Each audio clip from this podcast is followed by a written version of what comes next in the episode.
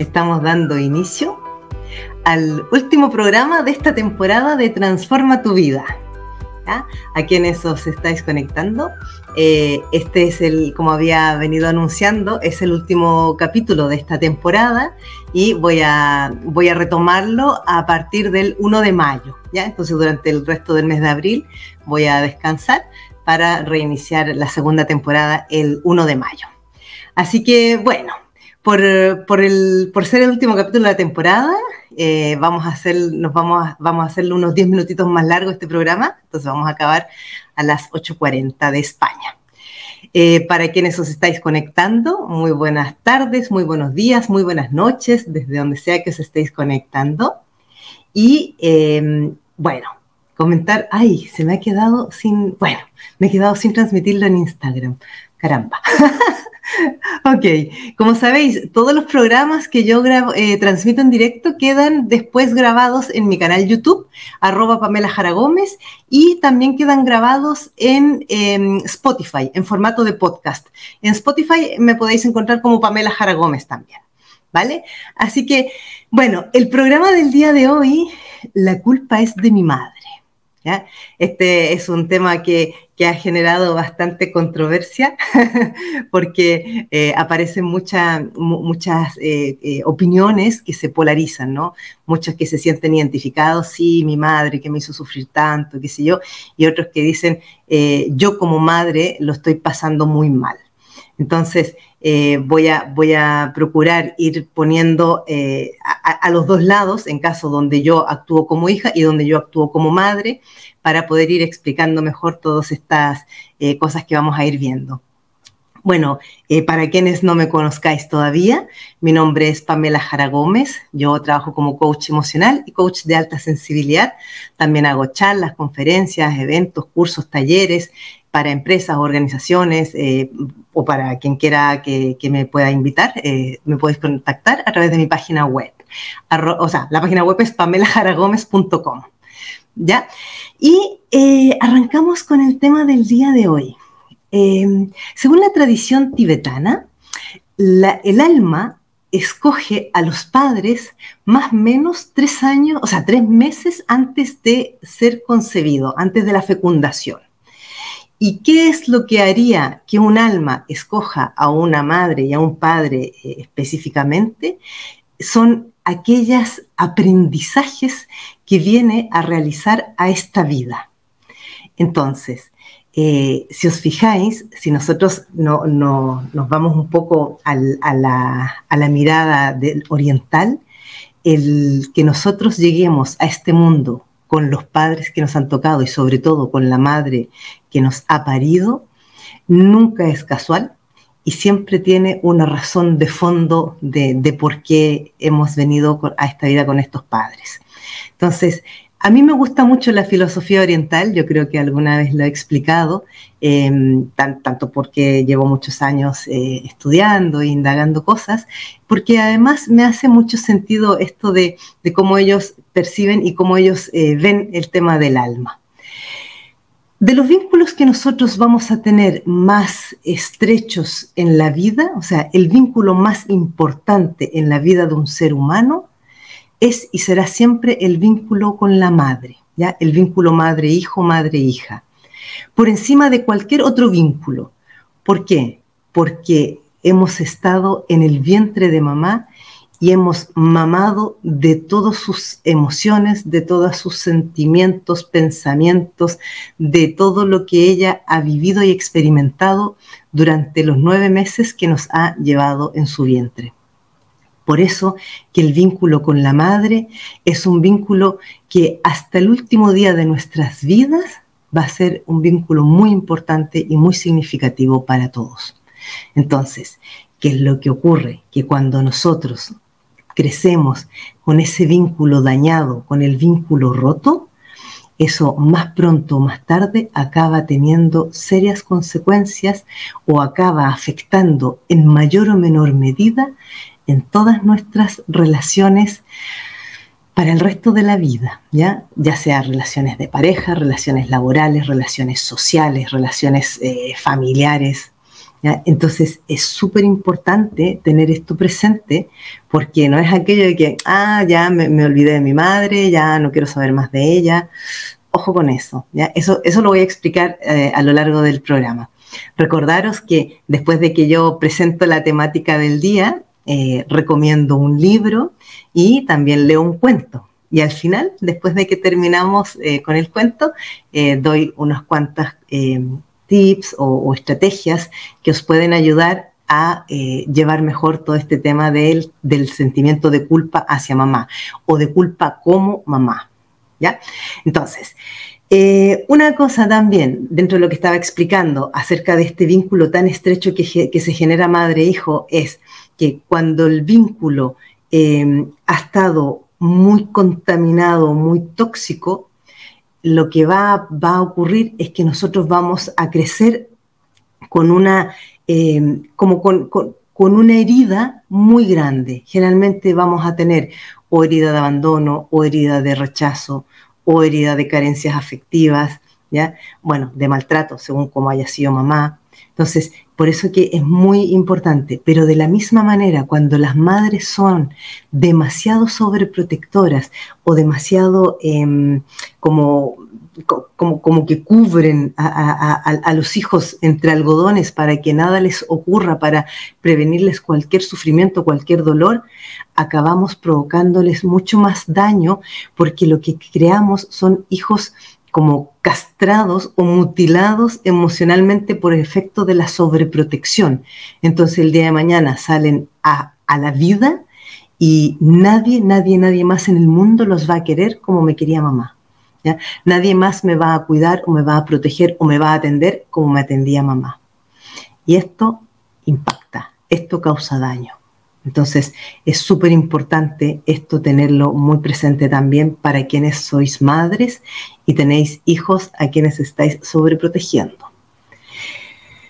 Bueno, em, vamos, vamos a arrancar con el tema de la culpa es de mi madre. ¿Cuándo nosotros vamos a generar este tipo de, de pensamiento o de expresión?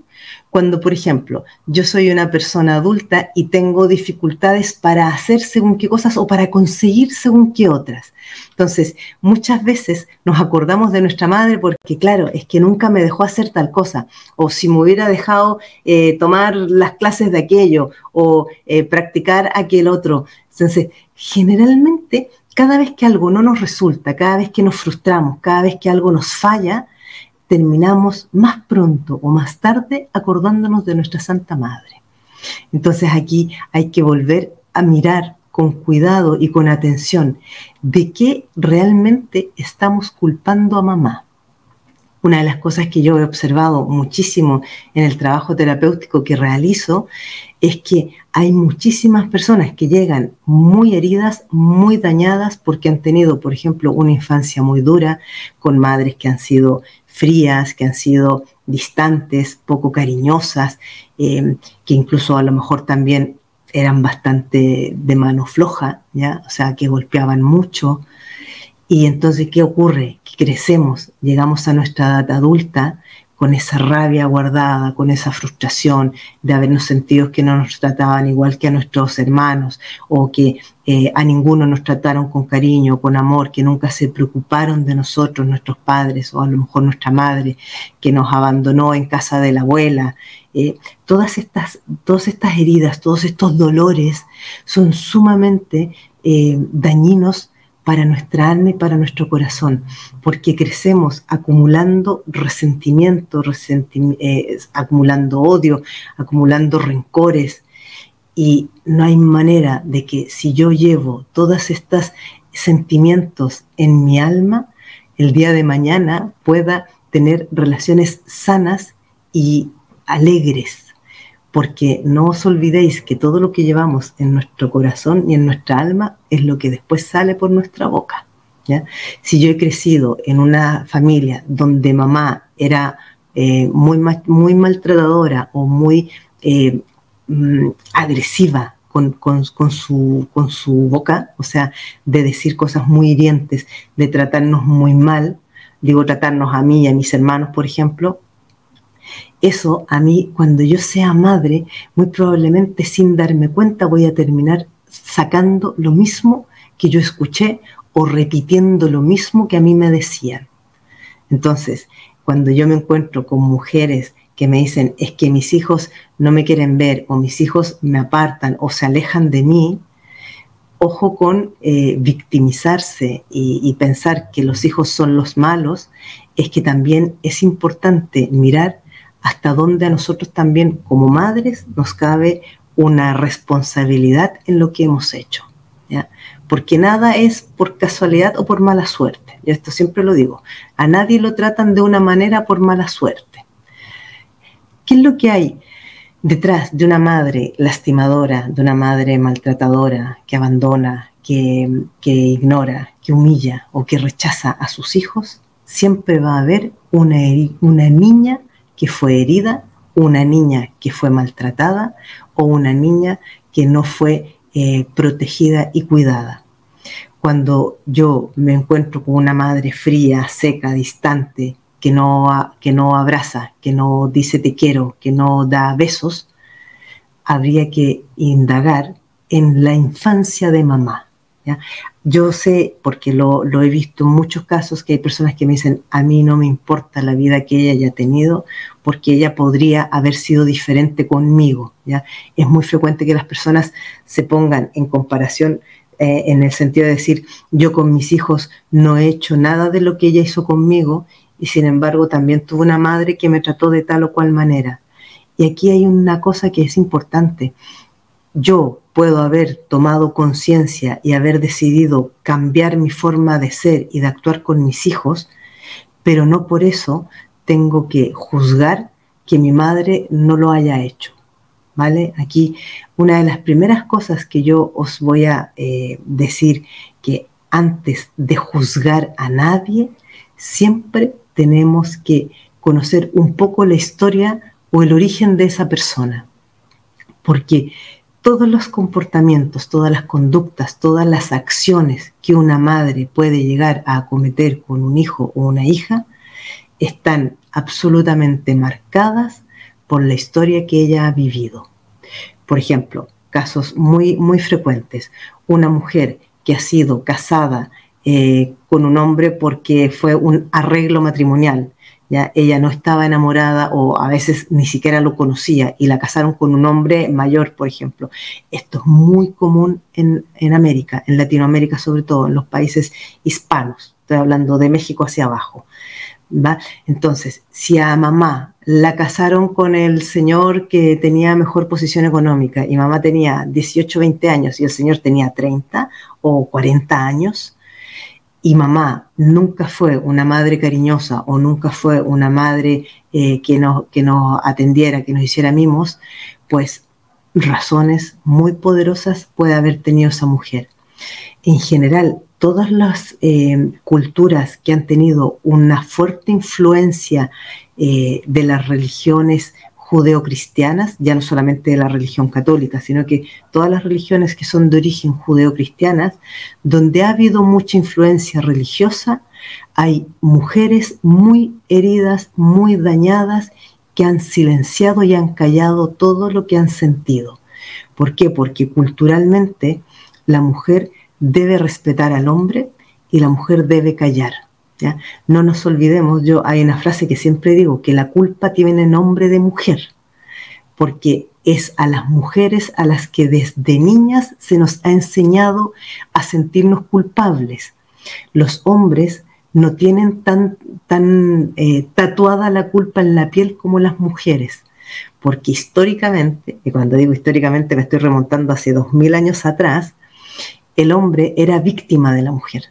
La mujer, en cambio, era la culpable, era la culpable de inducir al hombre al pecado, era la culpable de hacer que los hombres perdieran la cabeza. Entonces, por eso que a lo largo de los años y de los siglos, a la mujer se la fue minimizando cada vez más. Si os fijáis todavía y, tenéis información, eh, quienes eh, sepáis algo de vuestra historia familiar, hasta hace una o dos generaciones atrás, las mujeres estaban consagradas a, la casa, estaban consagradas a cuidar al marido y a cuidar a los hijos y a quedarse en casa. O sea, era impensado que la mujer pudiera eh, desarrollarse en lo que ella deseaba, o ir tras sus sueños, o incluso tener una carrera profesional, poder trabajar en lo que quisiera. O sea, esto es algo de los últimos 50 años, quizás 60 años, pero creo que no tanto. ¿ya? O sea, fijaos cómo ha sido de duro para las cientos de generaciones anteriores que tenemos nosotras de mujeres que han vivido en la frustración, en la ignominia, donde no han sido vistas, no han sido tomadas en cuenta, donde su voz no ha tenido ningún valor. Y nosotros somos hijas de esas mujeres. Nosotras provenimos de ese clan, nosotras y nosotros, ¿ya? Hombres y mujeres. Entonces, no se trata de que vengamos a justificar todas las, a lo mejor, barbaridades o brutalidades que pudo haber hecho una madre. No, no lo estoy justificando, pero tampoco podemos desconocer de dónde venimos y cuál es el origen de esas mujeres que han dañado a sus hijos. Porque una mujer que ha dañado a sus hijos es una mujer que ha recibido mucho daño y ha sido muy herida también. Y esto eh, nos guste más o nos guste menos, tenemos que tomarlo en cuenta porque la historia se construye desde muchas generaciones anteriores. Yo, quienes, quienes ya hayáis visto otros directos míos o me conozcáis un poco más, siempre hablo de que nuestro, nosotros traemos toda la historia de nuestro clan familiar. Nosotros no somos una página en blanco eh, cuando nacimos, nosotros ya traíamos toda la, información de las heridas y de los traumas de nuestro árbol, y sobre todo el de las mujeres. ¿Por qué? Porque todas hemos habitado, en todas y todos hemos habitado en el vientre de mamá y en el vientre de la abuela. Esto lo he explicado varias veces, pero lo voy a volver a explicar para quienes no me hayáis escuchado antes.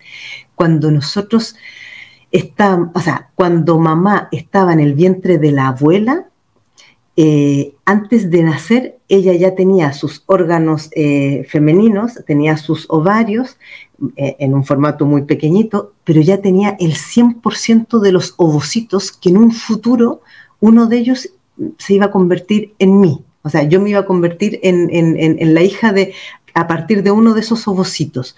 Por lo tanto, yo ya estuve en el vientre de mi madre y en el vientre de mi abuela. Y no os olvidéis que las emociones son energía y son información que se transmite a través de las células. Entonces, si la abuela sufrió, lo pasó mal, fue maltratada, fue ignorada o eh, fue abandonada, mamá ya trae toda esa información, pero yo también traigo esa información. Por eso es muy frecuente y habitual que nos encontremos, y esto siempre, en todas las familias lo dicen, uy, mira, si es igual a la abuela, o es igual a la tía abuela no sé qué, o al abuelo no sé cuál. O sea, es habitual que nosotros haya como un salto generacional y sacó los ojos verdes igual que el abuelo, o sacó la nariz igual que la abuela. Esto es muy común. Y lo mismo ocurre con nuestras emociones, comportamientos, conductas, heridas, todo lo que traemos. Cuando nosotros vamos generando cierta predisposición a, tener ciertas enfermedades o vamos generando eh, como la predisposición a comportarnos de determinadas maneras, a tener ciertas conductas que eran como esa abuela o ese abuelo, está de alguna manera se explica por esto, porque nosotros hemos recibido la información de todo nuestro clan.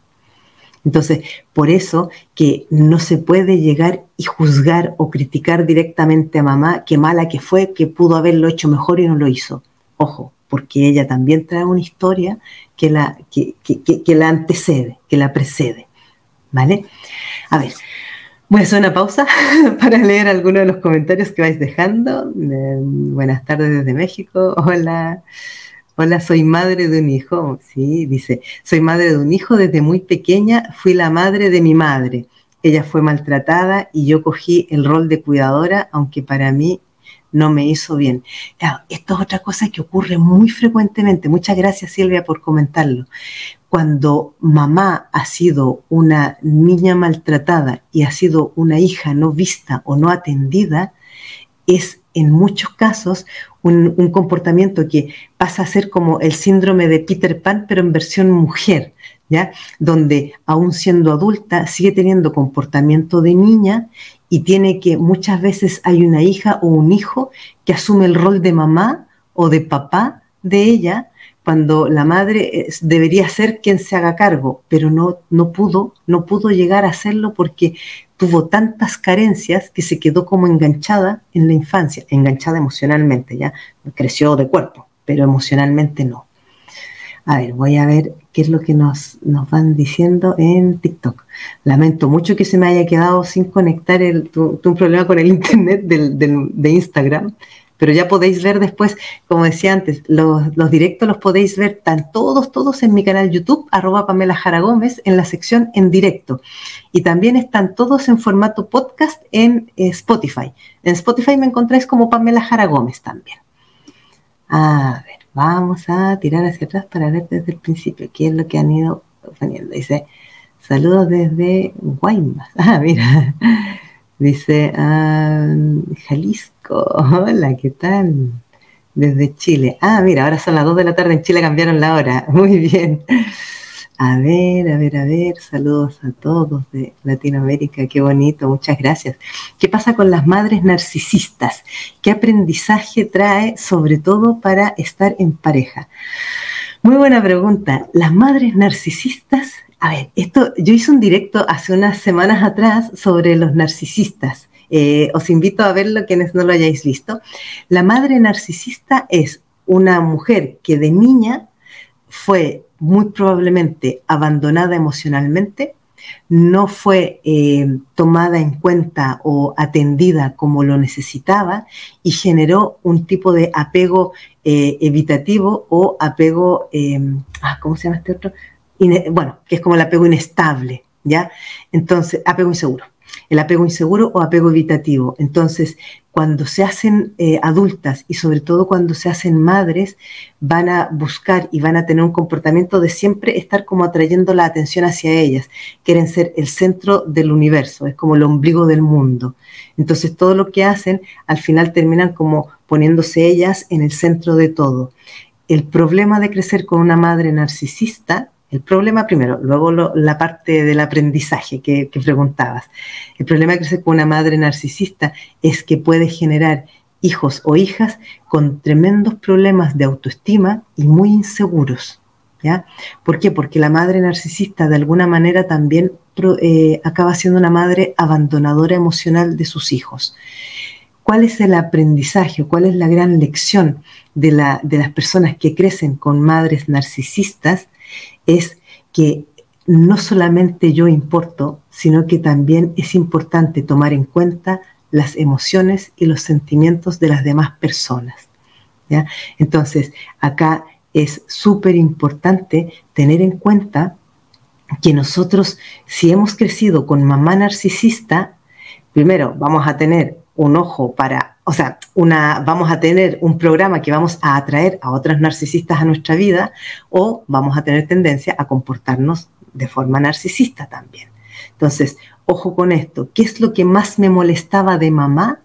Va a ser aquello con lo que yo voy a resonar en mis relaciones. ¿Qué quiero decir con esto? Por ejemplo, si a mí me molestaba mucho que mamá siempre estuviera hablando y, captando la, atención de los demás, cuando había alguien hablando, ella siempre eh, intervenía y acababa cogiéndose el micrófono, por así decirlo. Claro, cuando yo estoy en un entorno hablando con otras personas y yo estoy hablando y alguien me interrumpe, a mí eso me puede poner de los nervios. Entonces, ¿qué es lo que está pasando? Que es, me está haciendo un espejo de la situación con la que yo crecí. Generalmente los aprendizajes siempre va a tener que ver con qué es lo que yo estoy viendo reflejado o proyectado en los demás a partir de mis propias experiencias. ¿Vale? Dice, ¿cómo sanar cuando tu madre te ha repetido toda la vida que no debía tenerte y fue muy sufrido todo? Uy, esta es una, herida muy grande. Mira, yo siempre eh, recomiendo lo mismo. Cuando una persona tiene muchas em, heridas emocionales de la infancia, trabajarlo en terapia. ¿ya? Porque solo es difícil, por una razón muy sencilla, que yo no puedo ver todo lo que está oculto en mis sombras y para eso necesito la ayuda terapéutica de alguien que me pueda ir mostrando en el camino todo lo que yo no estoy viendo dentro de mí misma. Por eso que las, las terapias ayudan muchísimo a poder identificar aquellas cosas que a nosotros nos hacen daño y que cuando nos miramos al espejo no somos capaces de verlas. Entonces, em, en este caso, dice, como tu madre te ha repetido toda la vida que no debía tenerte y fue muy sufrido todo, pero aún así te tuvo. O sea, no debía tenerte, pero por alguna razón superior y muy en su inconsciente, te tuvo y tú llegaste a la edad adulta. O sea, primero, no te abortó, que podrá decir es que no tuve la oportunidad, no importa, pero no te abortó y tampoco te mató en la infancia. Porque, a ver, eh, hay de todos los casos, ¿vale? Eh, eh, es muy tremendo, pero hay de todos los casos. Entonces, si tú has llegado a la edad adulta, en el fondo, en el fondo, debes agradecerle a tu madre porque te alimentó, te dio un techo en las condiciones que haya sido, pero lograste llegar a la adultez. Entonces, quedaros con esa parte, no os enfoquéis en la sombra y en el dolor, mirad la parte luminosa de todo esto, aunque pueda haber sido muy tremendamente doloroso, las sombras son del mismo tamaño que las luces. Esto es como el yin y el yang, ¿ya? Todos conocéis esa figurita del yin y el yang. O sea, la parte oscura es del mismo tamaño que la parte eh, blanca o la parte más clara, ¿vale? Sigo leyendo. Mi madre vive con muchas carencias, trastornos, hay nada compartir. A ver, una, una, madre que vive con muchas carencias es porque probablemente ella viene de una infancia donde todo lo que vivió y escuchó fueron carencias.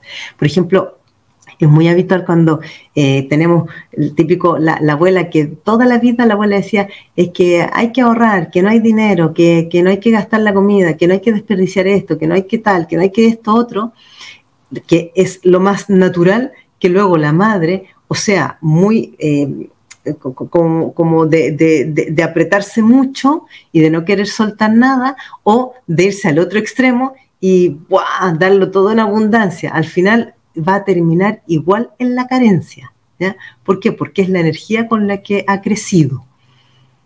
Eh, una placenta previa y luego en la vida hubieron otras cosas que provocaron más dolor y ahora hay, ay, me, falta contexto, lo siento, porque cada vez que voy a visitar a mi madre me estreso y caigo en ansiedad. Mira, cuando te pase eso, observa qué cosas que hace o dice tu madre te están generando esa ansiedad. Y luego, cuando digo que te están generando esa ansiedad, es qué es lo que te pasa a ti, cuáles son tus pensamientos o tus juicios al respecto de lo que estás viendo o escuchando cuando vas a visitar a tu madre. Porque si tú desde antes de ir a visitarla ya empiezas a pensar, uff, qué palo, tengo que ir a visitarla, oh, a ver con qué me va a salir ahora, voy a tener que estarla escuchando, ya voy con una muy mala predisposición y con una muy mala energía. Entonces, ojo con eso, porque eso no ayuda, eso al final acaba siendo peor. ¿ya?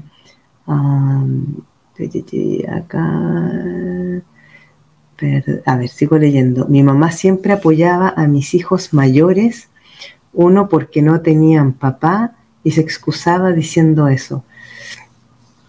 Eh, aquí el tema es, ¿qué te pasaba a ti con que tu madre apoyara a tus hijos mayores? ¿Te causaba celos? ¿Te causaba qué? Porque algo te tiene que haber pasado a ti con eso. ¿Vale? En el caso que te causara celos es qué es lo que tú hubieras esperado, es que a ti no te dio ese apoyo. Aquí siempre tenemos que hacer el efecto de mirarnos así, ¿ya? O sea, ¿qué es lo que me está mostrando lo que me molesta del otro? Que es el, efecto espejo. A ver, hola, saludos desde Chile. Esto es demasiado duro a pesar de todo, entiendo a mi mamá. Sí, así es. Hola, desde Chillán, Chile. Agradezco mucho sus charlas, sin duda alguna me ha ayudado mucho a entender mi vida. Ah, me alegro mucho. Muchas gracias a todos los que también vais viendo. Gracias por los likes, gracias por compartir.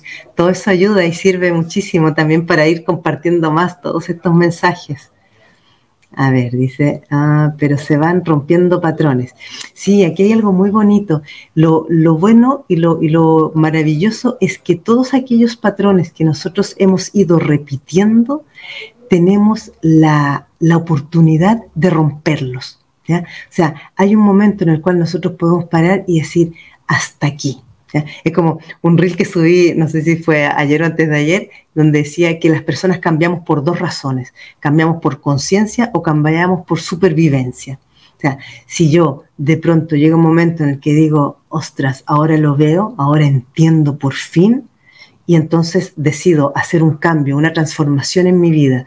Es como entender, claro, es que mi madre no tuvo los recursos, no cuando digo recursos no me refiero a recursos económicos necesariamente, recursos emocionales, recursos de oportunidad, de pensamiento, de lo que fuera, ¿ya? O sea, si mi madre no tuvo los recursos y repitió lo que repitió sin, sin detenerse ni un momento, pero yo de pronto eh, tengo más acceso, no sé, a leer, a enterarme, a, poder eh, conocer más sobre temas de, crecimiento personal, de lo que sea, y veo que en realidad lo que ella estaba haciendo era solamente repitiendo un patrón, yo tengo la oportunidad de hacer ese cambio. Tengo la oportunidad de transformar, no importa que ella no lo haya podido hacer, pero yo lo puedo hacer. Y si yo lo hago, yo ya estoy liberando a mi clan, estoy liberando a mis hijos, estoy liberando a mi descendencia, de que al menos ese patrón se rompa. Por eso que hay que, hasta el final de la vida, uno siempre tiene que buscar romper los patrones que han causado daño y dolor en nuestro clan, en nuestra familia. Porque cada vez que voy a visitar, estoy... Ah, ya, eso ya la había leído. Ah, de niña fui muy regalona y consentida, pero cuando ya crecí y fui una Lola muy golpeada. Me duele, a ver, cuando una madre, me imagino que ha sido golpeada por la madre, me duele eso hasta hoy, mi vida es siempre triste. Claro, eh, para que mamá haya cambiado eh, su forma de tratarme y de mostrarme su cariño en mi paso de la infancia a la adolescencia, Aquí pueden haber, bueno, pueden haber muchas, muchas razones, pero por ejemplo, una podría ser que cuando ella se transformó en adolescente, eh, a lo mejor se quedó embarazada y se le acabó la vida feliz, ¿ya? O fue rechazada o despreciada por su madre o por su padre, o fue eh, expulsada de la casa, ¿ya? O sea, hay muchas razones, pero siempre para que mamá haya cambiado su comportamiento conmigo, o bien o bien eh, sintió celos porque ella no pudo disfrutar de su adolescencia y cuando te ve a ti, adolescente, que a lo mejor tienes más libertades y más cosas que ella no pudo disfrutar, entonces le hace tener una reacción muy negativa y que probablemente además ha sido muy inconsciente. Yo siempre hago esta aclaración, cuando una madre ha sido mm, mala madre, generalmente es inconsciente ya no, es muy raro que una mujer actúe con, con alevosía y con maldad premeditada en contra de un hijo. Pueden haber casos. Yo nunca he conocido hasta el momento uno así. Y he conocido cientos y miles de casos. ¿ya? Generalmente es inconsciente. Entonces, tiene, podría tener que ver con eso. ¿Vale? A ver, ¿qué más tenemos? Dice, ¿por qué cada... Ah, eso ya lo había visto. Mm, mm, mm, Ah, yo amo a mi mamá, pero lo más grande que me enseñó es a no querer ser igual que ella. Así es, eso también es un aprendizaje. Esto de porque cada vez que vas a visitar a tu madre te estresas y caes en ansiedad es lo que ya te había explicado antes, ¿sí? Eh, porque veo que lo, que lo has repetido varias veces. Em, madre narcisista y no la apoya, por tener hija y además la hecha de la casa y el hijo hombre, todo. No termino de entender. Mi madre siempre me critica y me hace sentir muy mal, me baja mi autoestima. ¿Es sano eso? No, por supuesto que no. ¿Ya? Por supuesto que no es sano. Ahora, hay una cosa que es importante. La autoestima, si bien es cierto, se empieza a desarrollar desde la muy temprana edad, más o menos desde los tres años, eh, hay un momento cuando nosotros somos adultos en los que por mucho que nos hayan machacado y nos hayan maltratado, podemos hacer un alto en el camino y es elegir un nuevo camino para nosotros. mi madre me puede haber tratado de las peores maneras del mundo y puede seguir haciéndolo y puede seguir criticándolo, pero si tú le sigues dando valor a sus palabras, te va a seguir hiriendo y te va a seguir, como dices tú, eh, dañando la autoestima. Pero también puedes elegir dejar de prestarle eh, atención o de valorar sus críticas. Si a ti te hacen daño sus críticas, no les des valor. Yo sé que es más fácil decirlo que hacerlo, pero observa desde dónde te está criticando ella. ¿Ya? Cuando digo desde dónde es porque generalmente tiene que ver con sus propias heridas, con sus propios traumas o con sus propias carencias. Entonces, claro, si yo veo a mi madre, por ejemplo, en, una oportunidad recuerdo eh, que una persona me, explicaba, una chica, que un día se había comprado eh, una, un, pantalón cortito en verano, era un pantalón corto, una falda más o menos corta, y cuando se la había puesto súper contenta para salir eh, con amigas, la madre le había dicho que a dónde iba con esa ropa, que, que se imaginaba que parecía una mm, chica de, la, de, de vida fácil, ¿ya? Claro, a esta, a esta chica que en ese momento era adolescente le generó tal, tal trauma, esa, esa como brutalidad que le soltó la madre, que entró, se cambió la ropa y hasta el día de hoy, para cuando me explicó esta historia, ella tenía más de 40 años, era incapaz de ponerse o una falda corta o un pantalón corto y le bastó una sola vez. ¿ya? Pero ¿qué pasaba? Que a la madre nunca la habían dejado usar falda o pantalón corto.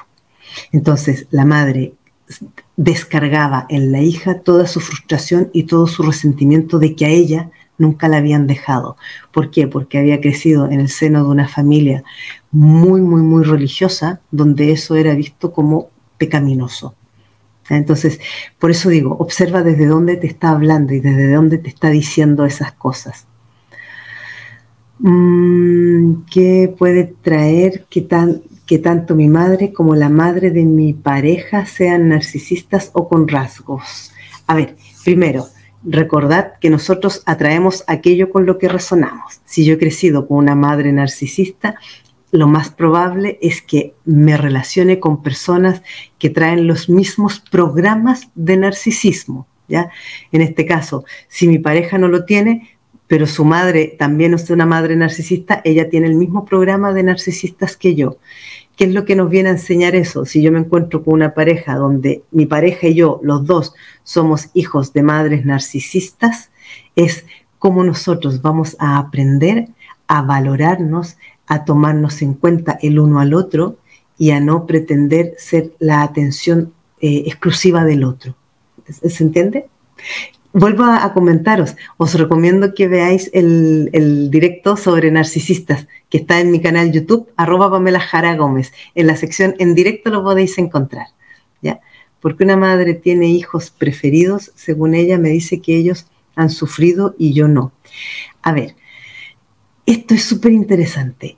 Cada embarazo ha sido un mundo diferente si el primer embarazo fue un embarazo eh, donde mamá estaba enamorada, lo más probable es que a ese hijo o a esa hija lo ame mucho. Si el embarazo, por ejemplo, yo soy la tercera o soy la cuarta hija y fue un embarazo que llegó en un muy mal momento, porque mamá ya no quería tener más hijos o porque tenía otros planes, tenía un proyecto que con el embarazo mío se le truncó, muy probablemente va a guardar un rencor y un resentimiento conmigo inconsciente durante el resto de mi vida. Esa es la razón, una de las muchas razones. Ojo, siempre digo, aquí nada es taxativo y determinante, pero una de las muchas razones por las que las madres eh, prefieren a unos hijos y a otros tiene que ver con el momento en el que se quedó embarazada, cómo fue su embarazo, cómo fue cuando recién eh, parió a esa criatura, si contaba con el marido, si no estaba, si había amor, si no había amor en la relación. aquí hay 10.000 cosas que pueden influir, pero siempre tiene que ver con las emociones de ella, ¿ya? con lo que para ella representó el embarazo y el nacimiento de esa criatura. ¿Y cómo puedo transformar esos pensamientos de no querer ir, de no querer ir a ver a tu madre, me imagino? Eh, aquí también hay algo importante, cuando vais a visitar a vuestra madre y no os apetece o no os gusta hacerlo, preguntaros, ¿para qué voy? No por qué, ¿para qué? ¿Para qué voy a visitar a mi mamá?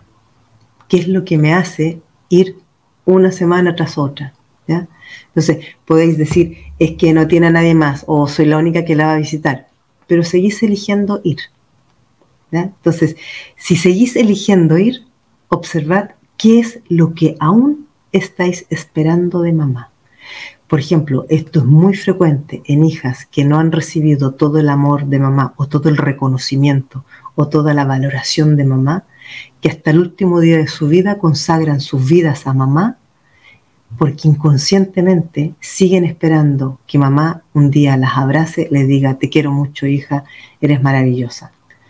Pero si mamá hasta los 80 años o 70 años nunca lo ha dicho, hay una alta probabilidad de que no lo llegue a decir. ¿ya? Pero ya no porque no os quiera probablemente, sino que porque no sabe hacerlo y nunca aprendió a hacerlo o a decirlo. ¿Vale? Entonces, no, no juzguéis, no juzguéis mucho, ni tanto, ni demasiado. No juzguéis nada mejor. A ver, Ah, buenas tardes, que he, enterado, entrado tarde y no he dicho nada. Me ayudan mucho sus videos. Ah, muchas gracias. bueno, como sabéis, eh, siempre lo repito, eh, los que no hayáis visto el programa desde el principio lo podéis encontrar eh, en, la, en mi canal YouTube, arroba Pamela Jara Gómez, en la sección en directo y en Spotify como podcast en, a nombre de Pamela Jara Gómez también. Bueno, como ha pasado más del tiempo que había estipulado, os voy a recomendar los dos libros que están muy interesantes. A mí me, han encantado. Uno se llama Cuando mamá lastima.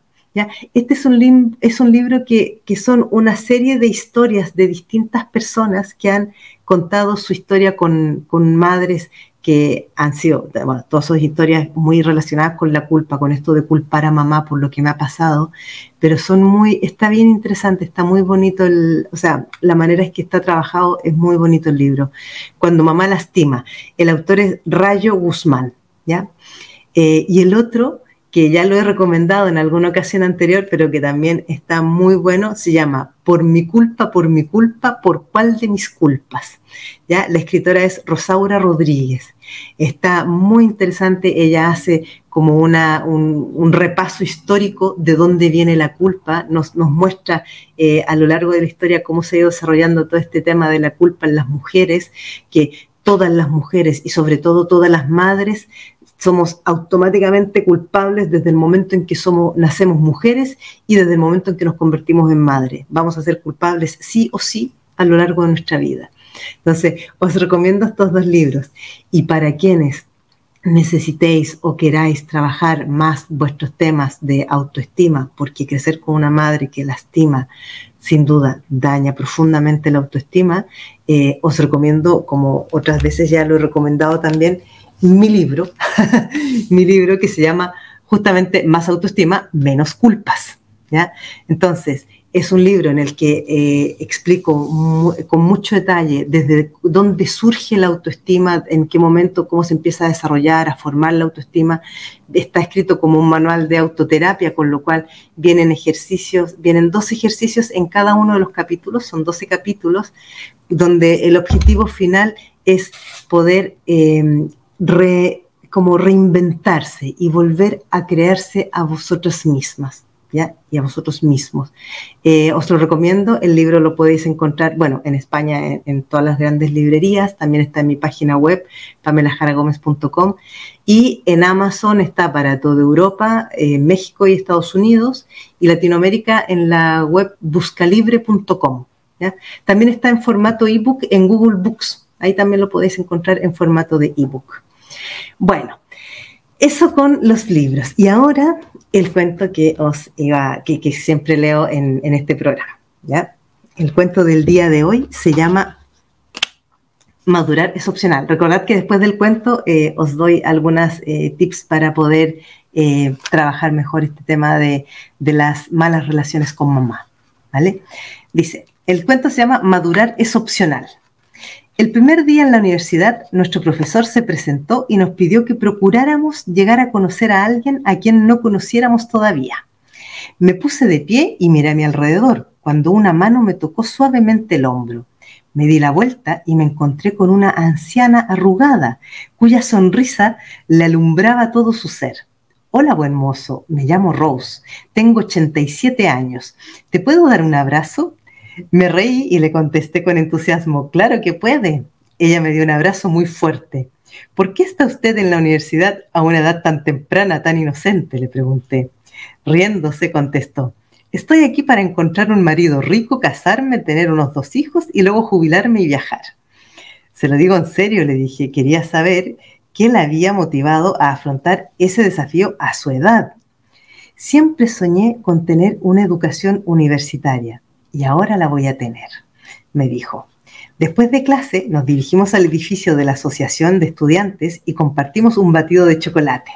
Nos hicimos amigos enseguida, todos los días durante los tres meses siguientes salíamos juntos de clase y hablábamos sin parar.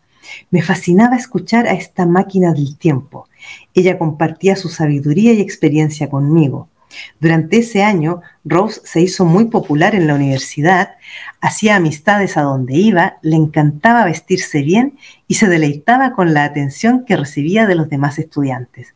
Lo estaba pasando de maravilla. Al terminar el semestre, invitamos a Rose a hablar en nuestro banquete de fútbol. No olvidaré nunca lo que ella nos enseñó en esa oportunidad. Luego de ser presentada, subió al podio. Cuando comenzó a pronunciar el discurso que había preparado de antemano, se le cayeran al suelo las tarjetas donde tenía los apuntes. Frustrada y un poco avergonzada, se inclinó sobre el micrófono y dijo, disculpen que esté tan nerviosa, dejé de tomar cerveza por cuaresma y este whisky me está matando.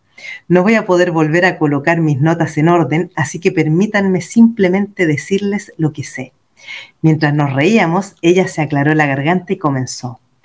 No dejamos de jugar porque estemos viejos, nos ponemos viejos porque dejamos de jugar. Hay solo dos secretos para mantenerse joven, ser feliz y triunfar.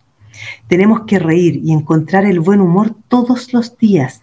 Que, tenemos que tener un ideal. Cuando perdemos de vista nuestro ideal, comenzamos a morir. Hay tantas personas caminando por ahí que están muertas y ni siquiera lo saben.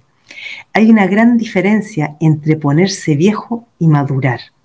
Si vosotros que tenéis 19 años y os quedáis en la cama un año entero sin hacer nada productivo, os convertiréis en personas de 20 años. Si yo, que tengo 87 años, me quedo en la cama por un año sin hacer nada, tendré 88 años. Todos podemos envejecer. No se requiere talento ni habilidad para ello. Lo importante es que maduremos encontrando siempre la oportunidad en el cambio. No me arrepiento de nada. Los viejos generalmente no nos arrepentimos de lo que hicimos, sino de lo que no hicimos. Los únicos que temen a la muerte son los que tienen remordimientos por no haberlo intentado.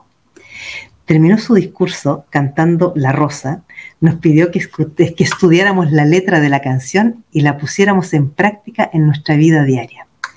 Rose terminó sus estudios y una semana después de la graduación murió tranquilamente mientras dormía. Más de 2.000 estudiantes universitarios asistieron a las honras fúnebres para rendir tributo a la maravillosa mujer que les enseñó con su ejemplo que nunca es demasiado tarde para llegar a ser todo lo que se puede ser. Es muy bonito. ¿Por qué os quise leer este cuento? Porque da igual, o sea, más allá de todo lo que haya pasado, de cómo haya sido nuestra infancia, de la madre que hayamos tenido, de lo que hayamos podido pasarlo mal o hayamos podido sufrir cuando éramos más niños, lo importante es cómo voy a seguir viviendo mi vida de aquí en adelante. Es qué vida quiero vivir, qué es lo que elijo para mí a partir de hoy. El pasado no lo podemos cambiar, no hay ninguna posibilidad de cambiarlo, pero cada día tengo la posibilidad y la oportunidad de cambiar mi presente y por lo tanto mi futuro. Y eso es el mensaje que nos dejaba este cuento que a mí me gustó muchísimo, lo encontré muy bonito. Y bueno, los tips, lo que siempre yo eh, como eh, que, eh, doy como, como, estrategias o, o cositas para que reflexionéis sobre esto. primero, observad qué creencias o frases de mamá aún resuenan en vuestra mente cuando algo os molesta o cuando os acordáis de ella. ¿ya? Si estáis continuamente recordando cuando os decía, eres una tonta o eres un inútil o no sirves para nada, si todavía estáis con esas frases, sustituidlas, ¿ya? cambiadlas por alguna otra más alegre, más, más agradable. Y si mamá nunca decía frases alegres o agradables, inventad una. ¿ya? Porque no os olvidéis que nuestro inconsciente no diferencia realidad de fantasía y los recuerdos son siempre manipulables. Por lo tanto, yo puedo decidir que mamá también me decía cosas bonitas. Esto es una elección mía. Recordad que nosotros somos dueños de nuestros pensamientos. Lo otro, como decía en algún momento antes, no juzgues a tu madre ni a nadie, porque nadie, nadie sabe con qué fantasmas y con qué demonios está lidiando una persona cuando se está comportando de determinadas maneras o está diciendo determinadas cosas. Pero está claro que una persona que tiene conductas que hieren a otros es una persona que está profundamente herida. ¿ya? Y ya sabéis qué es lo que pasa cuando una persona está muy herida. Es muy difícil que, salga, que salgan palabras tiernas y cosas bonitas si está arrastrando heridas que no han terminado de sanar y que siguen sangrando. ¿Vale? Lo otro, cuando un recuerdo los haga enfadar o les lastime, piensen que más allá de todo el daño, de todo el dolor que mamá pudo haberme causado, lo real y lo concreto es que llegué a la edad adulta. O sea, como sea, de alguna manera o me dio de comer o me cuidó y me dio un techo, o por último me dejó en casa de alguien para que otra persona lo hiciera.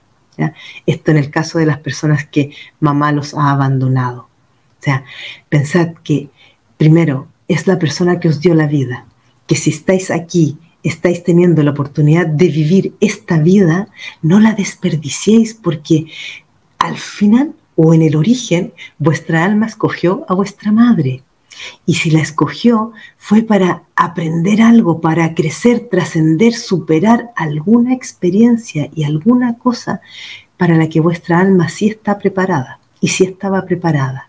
Entonces, no os olvidéis de eso y cuando recordéis a mamá con rabia, con odio, con rencor, pensad, al fin y al cabo, es la que me dio la vida, es la que me está dando la oportunidad de crecer y de trascender.